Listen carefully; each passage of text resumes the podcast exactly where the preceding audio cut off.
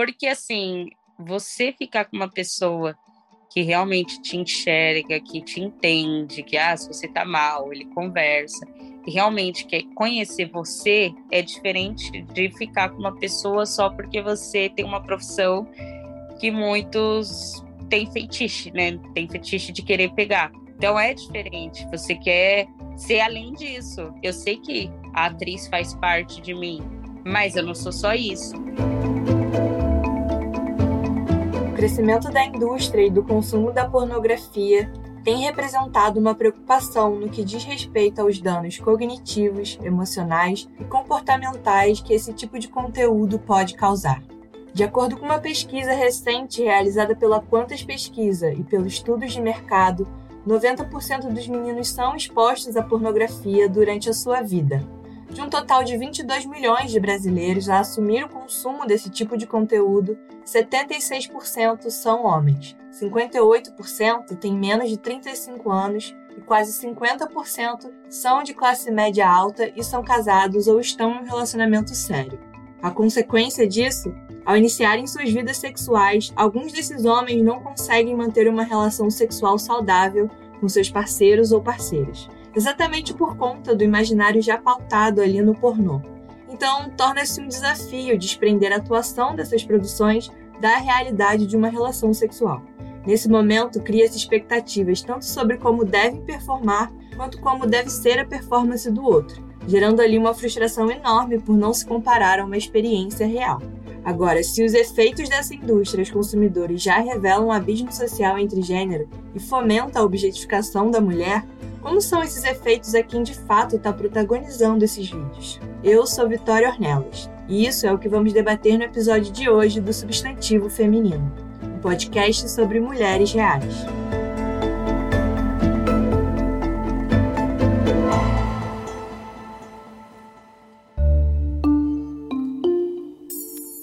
A invisibilização das mulheres que trabalham na indústria pornô parte do preconceito e do desrespeito em relação à profissão, mas não se resume somente a isso. O uso do corpo feminino em cena, a colocação da mulher em uma posição de inferiorização e o uso delas como ferramenta de realização de fetiches também englobam essa questão.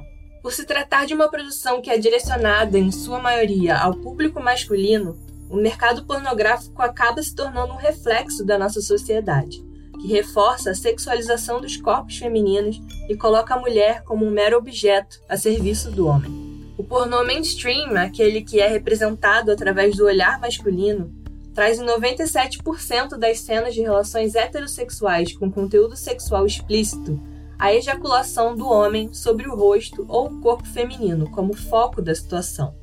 Esse tipo de conteúdo só tende a estimular a violência contra a mulher, contribuindo para a reprodução de situações de inferiorização e desrespeito. Também existem os diversos conteúdos que incentivam o uso da autoridade, profissão, idade e posição durante o ato sexual. Um estudo da empresa Quantas mostrou que de 282 personagens de 45 filmes pornográficos, os masculinos eram em 62% dos casos profissionais ou homens de negócio, enquanto a submissão feminina era representada em profissões como assistentes, secretárias e donas de casa em 58% dos casos. Tem um livro chamado Nas Redes do Sexo, da Maria Elvira Dias Benites, que foi um, uma pesquisa antropológica que ela fez em 2010. Na verdade, o livro é de 2010, mas ela fez a pesquisa antes, é, em que ela acompanhou a vida de como eram as produtoras de, de, vídeos pornôs aqui no Brasil, de filmes pornôs. E aí ela falava uma coisa muito interessante no livro, que era os recrutadores de, de atrizes, atores, eles tinham muito mais dificuldade de recrutar mulheres, porque elas tinham muito a perder elas não tinham só que dar explicação para a família, é, elas não tinham só que, enfim, dar explicações para elas mesmas do porquê eu quero fazer isso, é só pelo dinheiro, é porque eu gosto, porque as atrizes gostam de fazer também, às vezes não é só pelo dinheiro. E aí elas perdem a reputação delas para sempre, assim, perante a sociedade de, de, uma forma geral. E aí era muito mais difícil, eles tinham que é, fazer um trabalho de garimpo muito maior, e aí acabava misturando a pornografia com a prostituição, que é uma forma também de você rebaixar a pornografia e a prostituição também. O trabalho da prostituta, da profissional do sexo, não é visto como um trabalho também, né? Então, tudo se mistura. E aí ela, te, ela faz isso, assim, fala sobre essa, essa questão de ser difícil é, encontrar atrizes para fazer os filmes e como elas precisavam de mais elementos, mais garantias para poder fazer. A fala de Marília Santos, jornalista e mestre em comunicação pela Universidade Federal de Sergipe, descreve bem como é viver em sociedade sendo uma atriz pornô. As mulheres que exercem essa profissão, assim como as trabalhadoras sexuais, ainda têm muito a perder por conta do estigma enraizado nas atividades. Essa visão faz com que as atrizes pornôs sejam encaradas como um mero objeto, que está ali apenas para satisfazer os desejos do homem. Mas isso não é verdade. Nesse episódio, inclusive, você vai ouvir relatos de mulheres reais, que são mães, esposas, filhas e irmãs, e que vivem uma vida normal, apesar do que muitos acreditam ser a realidade de uma atriz pornô. Muitos conhecem a pornografia, mas poucos sabem como funciona de fato o trabalho de uma atriz pornô. Por esse motivo, resolvemos conversar com algumas e entender o que de fato acontece em suas vidas por serem mulheres que trabalham na indústria pornográfica e de que forma isso afeta suas vidas pessoais. Uma delas é a Té Angel. Ela tem 28 anos, mora na cidade de São Paulo e trabalha como atriz pornô há 3 anos e meio. A minha vida ela começou na minha vida no ramo do pornô, ela começou quando eu me relacionei com um ator e a gente estava fazendo shows de sexo ao vivo. E aí teve atrizes que faltaram por uma gravação e ele me convidou e eu fui. Desde então eu não parei mais. Comecei a virar também produtora dos meus próprios conteúdos. E desde lá vem só sendo assim, várias cenas com produtores diferentes e os meus conteúdos. Além de trabalhar em grandes produções, ela explica como funciona a produção de seu conteúdo pessoal. Eu faço trocas de cena normalmente com outras atrizes que têm OnlyFans, Privacy, e eu tenho um canal no Xvideos Lá eu tenho várias cenas com outros atores também, mas meu OnlyFans, meu Privacy é mais com mulheres do que com homens, até porque a maioria dos atores só querem sexo mesmo, eles não querem gravar. E eu não curto, quero, sabe, trabalhar mesmo, não ficar de vício. a troca de cenas na qual a Angel se refere é o processo de gravação que ela faz com outras atrizes para o seu próprio OnlyFans e para o de suas colegas. Dessa forma, elas se ajudam na produção e também no engajamento do conteúdo. Talvez você nunca tenha ouvido falar no OnlyFans. A princípio, o site foi criado para rivalizar com o Patreon e permitir o apoio financeiro a criadores de conteúdo, mas acabou se expandindo para abrigar fotos, vídeos e outros tipos de conteúdos relacionados ao universo sexual e erótico. Por conta do conteúdo de cunho sexual, a Apple Store e a Play Store decidiram proibir a entrada do aplicativo em suas lojas. Essa proibição e a pressão de parceiros bancários e operadores de pagamento levaram o CEO da companhia, Tim Stockley, a excluir qualquer material que propagasse pornografia na plataforma. Os usuários e os criadores de conteúdo adulto do OnlyFans não receberam muito bem a notícia. Após inúmeras reclamações, em menos de um mês, o site voltou atrás na decisão de banir a publicação de materiais sexualmente explícitos. O fato de não existirem muitos intermediários entre o produtor e o consumidor final é uma das razões pelas quais o OnlyFans conquistou o público. A plataforma repassa 80% da receita dos conteúdos para o dono do perfil. Por esse motivo, virou alvo das atrizes de conteúdo erótico e apreciadores da pornografia. Essa novidade permitiu que as mulheres pudessem atuar, dirigir suas próprias produções, empreender e distribuir seus próprios conteúdos de forma independente. The Angel conta como a internet permitiu que esse tipo de produção fosse possível e gerasse ainda mais independência para quem trabalha no ramo. Sim, hoje as mulheres elas têm o poder de ganhar dinheiro com elas mesmas. Às vezes elas nem gravam com outras mulheres, elas só ligam a câmera, fazem coisas sensuais ou sexuais ou ambos e ganham dinheiro com as pessoas que querem ver o tipo de conteúdo que ela oferece. Muitas também fazem com pack de pé, só mostra o pé, não tem muita muita parte sexual, embora os pés sejam sexualizados nesse meio, mas eu acho que sim, as mulheres elas não ficam tão reféns de ter um emprego CLT e nem de depender de homens para poder seguir a vida, né? Elas conseguem fazer o próprio dinheiro. Lady Milf é moradora de Volta Redonda, no Rio de Janeiro, e atua como atriz pornô há três anos. Ela conta que também entrou na indústria por acaso. Eu comecei com um hobbyzinho mesmo. Na época, minha babá fazia câmera privê. Ela me convidou para testar, para poder fazer uma graninha de final de semana, sabe? E acabou que eu gostei. Vi que o dinheiro estava entrando mesmo. Então eu falei, não, eu vou seguir isso aqui mesmo. O câmera privê, mencionado na fala de Lady Milf, é um site adulto em que você pode assistir e conversar com modelos que fazem shows através da webcam além de acessar conteúdos exclusivos como vídeos e álbuns de fotos. Eu já fazia foto sensual há algum tempo, mas era assim muito simplório. Eu não, não tinha nenhuma não tinha nenhuma nua, era no máximo um nu frontal, só que bem escondido, sabe? Aquilo para minha família já foi suficiente para eles ficarem abaladíssimos, né? Porque interior, apesar de ser no Rio, a cultura é mais mineira. Então ela é uma família, acaba sendo uma família muito machista, bem regrada, ainda mais com mulheres. Eu era muito a ovelha negra da família e eles ficaram meio chocados com as fotos.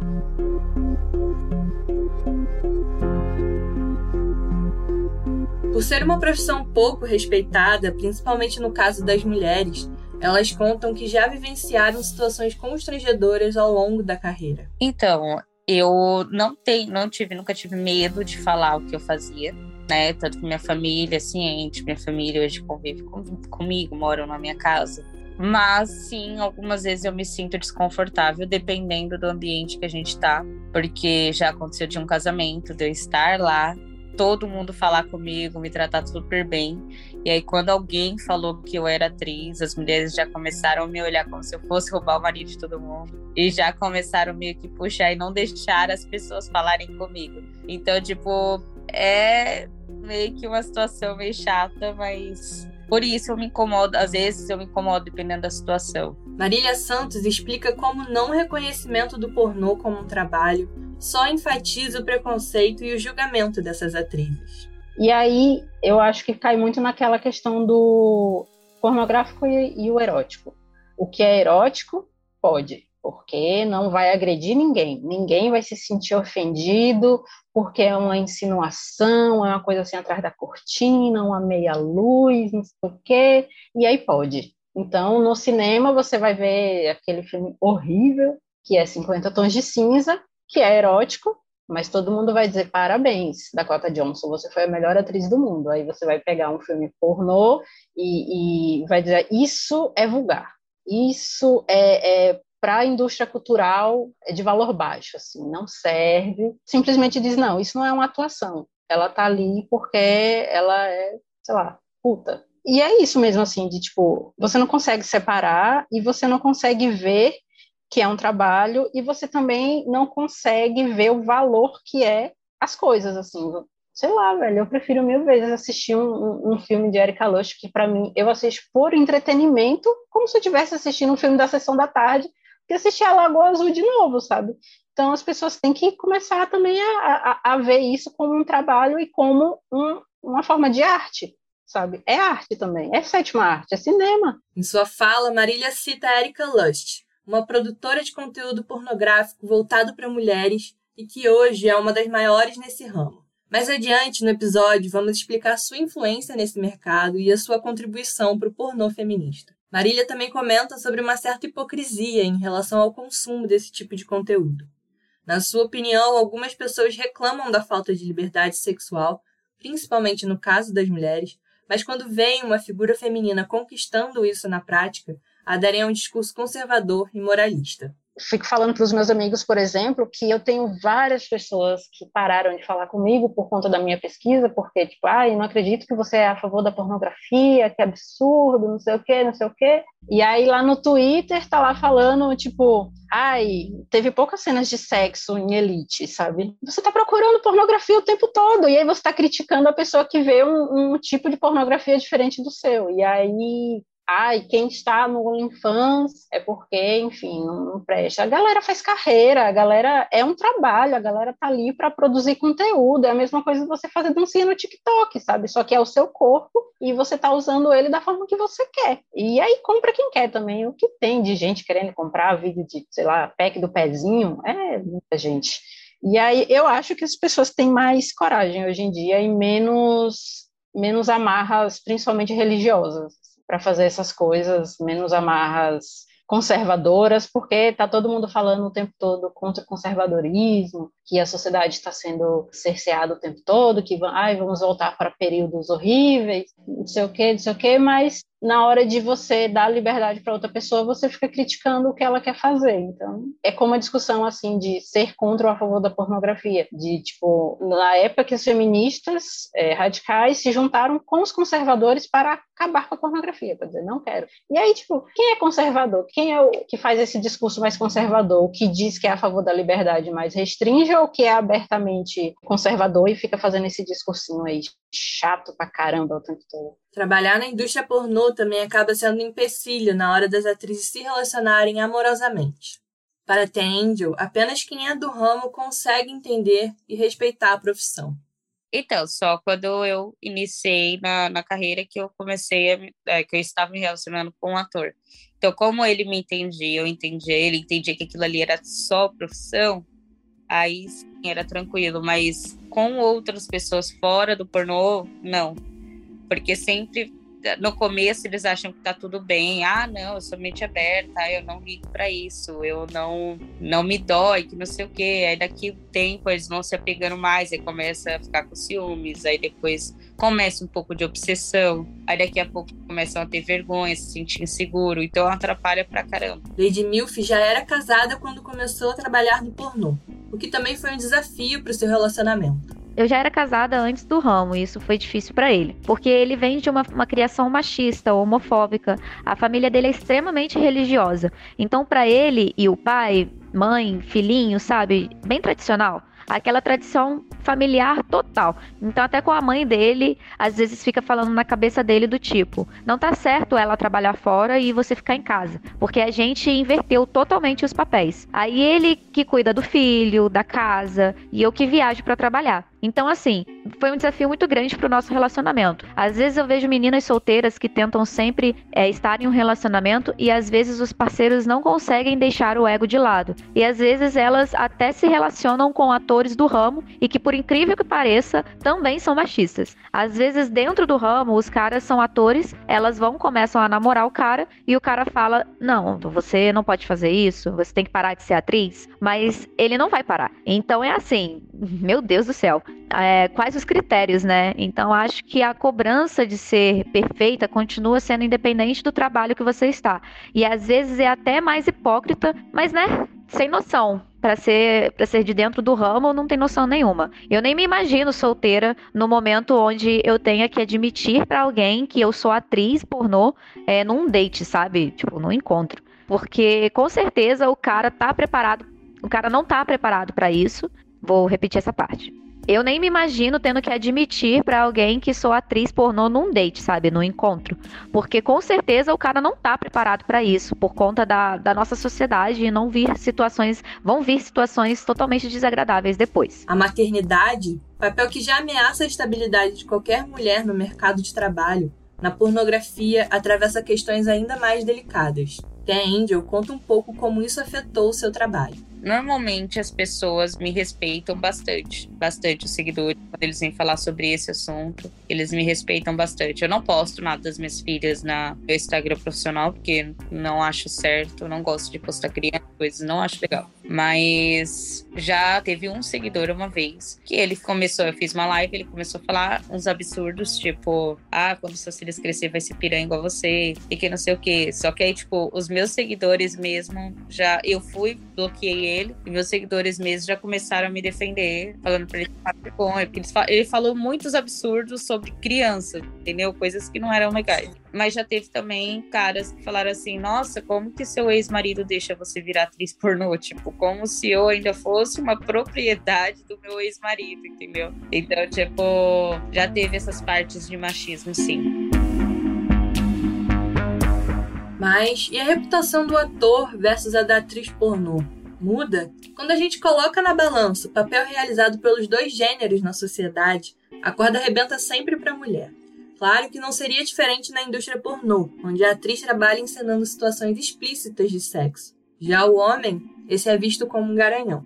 Então, o ator pornô, ele é exibido como aquele cara que tem o pau dos sonhos de todos os, todas as mulheres, mas principalmente de todos os homens. Então, o ator pornô, ele tá ali para agradar homem, é, que é quem assiste a pornografia mainstream, né? Homem hétero. E aí, eles não são julgados porque eles estão ali fazendo um trabalho que todo mundo queria fazer, assim. Eles estão fazendo uma coisa que todo mundo... Porque a perspectiva do pornô é, você tem que se imaginar ali. E aí, as cenas são feitas para o homem achar que está tá ali. Por isso que o close é sempre na vagina, sempre na vulva, sempre no peito, é, a jatada de, de, esperma no rosto, para o homem sentir que é ele que está em cena. Na verdade, eu acho, eu acho assim, na minha opinião, na minha humilde opinião, que o ator pornô ele nem é tão visto assim. Ele passa batido porque não é ele que a galera quer, quer ver em cena, a galera quer se ver em cena. Então, e aí a mulher, ela é só um instrumento, assim, ela é só um orifíciozinho que vai ser adentrado, sabe? Ou vários, ou enfim, depende do pornô. E aí eu acho que por isso, de tipo, a mulher ser só um material, só um, um, um instrumento a ser usado, ela é nada na pornografia, assim, ela é só o que a galera, o que eu gostaria de fazer com aquela mulher. E aí o, os atores, eles têm essa, essa coisa assim de tipo, você vê que eles trabalham muito, que eles têm um certo poder dentro da indústria, mas se você perguntar para os caras o nome de um ator pornô, eles não vão saber, porque eles não estão nem aí para os caras assim, saber das mulheres que estão sendo usadas na cena. Entende? Eu conta como é essa abordagem e a nítida diferença entre uma atriz e um ator. Os caras já me abordam, já perguntando: ah, você não quer que eu grave para você? Eu gravo para você sem cobrar nada, que não sei o que, já vem encher no saco no sentido de que ele quer te comer, de, se for de graça, melhor ainda. E os atores já não, os atores são considerados garanhão, e as mulheres, quando abordam os atores que querem sair com eles, às vezes até fala, nossa, eu te pago quanto você quiser. Tipo, eles, as mulheres, elas são, elas entendem mais que aquilo ali é uma profissão deles do que os homens. Os homens, eles perdem a, a barreira do limite. É igual, tipo, eu abro meu, meu Instagram 500 mensagens ali, vai ter foto do pau dos caras que eles olham assim e falam: Nossa, uma atriz pornô, deixa eu mostrar meu pau. Como se a gente nunca tivesse visto isso. Então, tem uma diferença muito grande. A mulher sempre vai ser vagabunda, puta, safada. O homem é garanhão. O homem é um cara de sorte. O homem, ah, tem o trabalho dos sonhos. Por ser ator. Lady Milf explica que, além do machismo que vem diretamente da sociedade, a própria indústria pornô muitas vezes trata as mulheres com inferioridade. A gente vê assim: o ator pornô é pornstar, a atriz pornô é puta. Sempre tem essa classificação que a gente até brinca para quem trabalha dentro do ramo, porque isso é ridículo. Eu acho que às vezes fico até em questionamento. Isso eu vou ler, vou pesquisar, vou ver alguma coisa sobre sociologia para ver se eu consigo ligar os pontos, porque também é um enigma muito grande para mim. As mulheres elas sofrem muito com isso e muitas meninas são usadas, sabe, é, da forma mais ridícula possível, por conta do corpo, por conta de experiência ou não tem maturidade. Às vezes são meninas novas que, por serem bonitas, novas, chegam no ramo e eu tento pegar a luta delas, sabe? Atualmente, seu foco é se tornar produtora, para oferecer um ambiente de trabalho mais seguro e saudável para outras mulheres. E é por isso que eu tento o máximo possível virar produtora, onde as meninas que vierem possam ter um lugar seguro, um lugar confortável, para poder falar um não, simplesmente um não. Que é difícil, né? Às vezes a gente tá num set onde tem uma mulher por trás das mesas, uma mulher por trás da câmera. Então a gente se sente totalmente encurralado, né? De falar o que tá sentindo, de muitas vezes colocar os nossos sentimentos por baixo. Às vezes as meninas querem parar a cena porque não tá, com, não tá gostando, ou alguma coisa do tipo, tá, sabe? Tá desconfortável, ou precisa ir tirar um tempo para respirar, pode estar tá machucando. E na frente é aquela coisa, né? Não, tudo bem, vai lá no seu tempo, mas por trás, né, pelas costas, os diretores e os atores estão, pô, vai parar a cena, vai parar, não tô aguentando mais, porque muitos deles às vezes tomam remédio, né, também, e fica com medo de não conseguir manter a cena ali e acaba falando mal por trás das, das costas da menina. Eles acham que a gente não consegue ver, que a gente não consegue perceber mais a gente percebe. Então, o máximo que eu posso fazer para poder abraçar outras mulheres no ramo é mostrar que elas são capazes de falar por si só, que não precisa ter um porta-voz masculino e que tudo bem elas falarem o que falarem o não, falarem o que tá sentindo, entendeu? E se uma pessoa deixar de chamar ela para trabalhar por causa disso, que bom, foi um livramento, não foi falta de oportunidade, mas coragem de enfrentar, porque é um mundo muito carniceiro.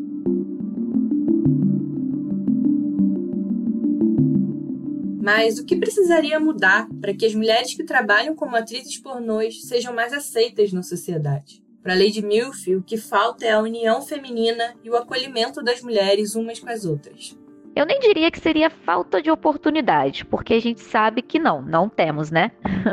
As mulheres são tratadas como cotas, elas também são tratadas como terceiras opções. Uh, a mulher, por exemplo, que não tem filho, ela consegue chegar mais longe. A mulher que é mais submissa, ela consegue chegar mais longe, porque ela aceita muita coisa, ela engole muita coisa. Depois ela não vai conseguir manter isso tudo, ela não vai conseguir ficar quieta com isso tudo. Então eu acho que as mulheres que elas se vestem, se vestem em coragem, todo mundo se unir, sabe? Porque é uma competição feminina muito grande, que acaba vindo de repente e esse machismo e a gente precisa sempre estar tá competindo uma com a outra o tempo todo e ganhar um pódio melhor. Isso é horrível. Aí, na verdade, não. Acho que se a gente se unir mais, a gente vai chegar mais longe. E com mais saúde mental, principalmente. O que a gente fica competindo uma com a outra, sabe? A gente perde tempo com isso. Então, eu acho que a... falta um pouquinho mais de consciência também das mulheres, né?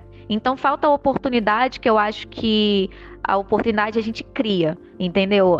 Não é nem que falta oportunidade. Certas coisas a gente precisa correr atrás. E a gente vive num mundo tão tecnológico onde se todo mundo junta a inteligência de uma, junta um pouco uh, a dinâmica da outra e a gente consegue chegar lá. Se todo mundo se ajudar, todo mundo colocar a sua mão ali para trabalhar junto. Uh, o que acaba que essa. Porque acaba que essa competição termina, quebra, sabe? O, o, o sistema todo. Eu acho que o que falta para ter uma posição de mulheres atrás das câmeras, ou com mais posicionamento realmente de liderança, é elas pararem de competir entre elas mesmas e darem mais as mãos e continuarem juntas de vez, ao invés de deixar o machismo fazer isso com as nossas carreiras tende ou conclui dizendo que, além da compreensão por parte de outras mulheres, também seria importante receber o reconhecimento da própria indústria, dos atores e dos produtores. Então, eu acho que, na verdade, primeiro as mulheres tinham que falar mais a real sobre o que é um pornô, que aquilo ali tudo é cena, que, ah, se a gente faz coisas assim que normalmente as mulheres não fazem, é porque tem alguma técnica naquilo ali, não é um sexo normal. Eu acho que a gente abrisse mais o leque, né, falasse a realidade, eu acho que talvez outras mulheres pudessem nos compreender mais, né? Mostrasse que a gente não não tá ali para querer roubar o marido de ninguém, nem nada disso, a gente não está competindo com ninguém. Talvez isso melhorasse mais e se os próprios atores e produtores valorizassem também mais as atrizes, mostrando que é uma profissão, não é um bicho de sete cabeças, as pessoas não são malvadas ou 100% safadas, piranhas e etc., só porque está ali se expondo. Já para a pesquisadora Marília Santos, seria importante se existissem mais pornôs pensados para mulheres, que educassem e não servissem só como fonte de comparação. Só que eu acho também que isso vem mudando um pouco. Querendo ou não, as mulheres elas são público da pornografia. Então, elas também estão cansadas de se ver nesse papel de submissa, de objeto, de não se ver na tela. Elas também querem se ver na tela. A minha pesquisa ela, ela queria saber por que, que a pornografia ela é violenta, ela reprime a gente, assim, ela é uma coisa feita para a gente criar repulsa mesmo do que a gente está vendo. Mas as mulheres continuam consumindo. Então, por que que as mulheres continuam consumindo pornografia e por que que elas consomem? E aí a minha pesquisa ela apontou alguns pontos, como, por exemplo, elas gostariam de aprender mais. Então, a Erika Lush ela fala sobre a pornografia como educação sexual. Então, elas usavam mesmo a pornografia como educação sexual, só que elas usavam como aprender a satisfazer o homem. E aí elas reclamavam de que elas queriam uma pornografia em que elas vissem como se satisfazer também. Sei lá, eu acho que a pornografia mainstream, a pornografia feita para homem hétero, ela distorce várias coisas mas sempre tem essa pergunta sobre pornografia, não vai acabar. Então, o que a gente espera da pornografia é que ela seja menos nociva para a gente e menos deseducadora do que educadora. Apesar de ainda vermos a objetificação da mulher e o prazer masculino sendo o foco dessas produções, a pornografia feminista já é uma realidade e uma alternativa melhor para as mulheres. A produção caiu no gosto de mulheres americanas por volta dos anos 80 e com o crescimento da pauta feminista, esse gênero foi ganhando seu lugar no mercado. Diferente do pornô comum, o feminista investe em histórias envolventes, sem aquela afobação padrão. Além disso, se dedicam bastante em cenários, fotografia, figurinos, tudo para dar um resultado natural que faça o espectador realmente se sentir envolvido na narrativa. Por exemplo, o sexo oral feminino recebe uma atenção especial. As cenas são mais longas e detalhadas, sem a pressa costumeira, e, claro, sem caretas, expressões e gemidos exagerados. Todo esse conjunto garante uma melhor apreciação pelo público, principalmente o feminino. A roteirista e produtora sueca Erika Lush, que Marília citou algumas vezes em suas falas, viu a necessidade de produzir seus próprios filmes, respeitando a mulher do ponto de vista do desejo feminino e reforçando a presença feminina em um universo tão marcado pelo machismo. Ela é uma referência nesse estilo de conteúdo que é feito de mulheres para mulheres, mas também agrada muitos homens que já não se satisfazem com a pornografia mainstream. Embora a produção pornô feminista ainda seja nova, no Brasil esse mercado vem se expandindo e abrindo espaço para que as mulheres possam trabalhar como atrizes, produtoras, roteiristas, diretoras e outros cargos que antes eram apenas ocupados por homens. Apesar de não termos a divulgação de dados como a quantidade de mulheres que entram para atuar na pornografia por ano, ou quantas realmente estão trabalhando nessa indústria, alguns fatos nos ajudam a enxergar a evolução desse cenário, como por exemplo um que aconteceu em 2018. Durante o prêmio Sexy Hot, considerado o Oscar do pornô brasileiro, duas mulheres foram indicadas na categoria Melhor Direção. Uma delas foi a atriz Mila Spook e a outra a ex-BBB Mai Medeiros conhecidas por filmes com enredos e enquadramentos que colocam em evidência o prazer feminino no gênero. Esse novo contexto de luta das mulheres pela igualdade de direitos, de descoberta da sexualidade, do poder sobre o próprio corpo e também do anseio pelo prazer, tem colocado as mulheres em lugares de destaque, que antes não eram nem possíveis de serem almejados. Mesmo alcançando resultados positivos ao longo dos anos, a invisibilidade acaba atingindo também os números da indústria. Como falamos, não existem muitos dados a respeito das produções pornográficas, muito menos aquelas feitas por mulheres. Além disso, o pornô mainstream ainda faz parte da experiência sexual da maioria dos brasileiros e continua perpetuando a ideia de que corpos femininos existem apenas para garantir o prazer do homem. O prazer continua sendo feito e focado no masculino invisibilizando a mulher como pessoa, como atriz e como parte fundamental da indústria pornográfica. Esse foi mais um episódio do Substantivo Feminino, um podcast sobre mulheres reais. Roteiro e pesquisa: Amanda Mira e Maíra Alfradique. Narração: Vitória Ornelas. Edição: Amanda Mira e Lucas Silva. Vozes: Marília Santos, Té Angel e Lady Milf.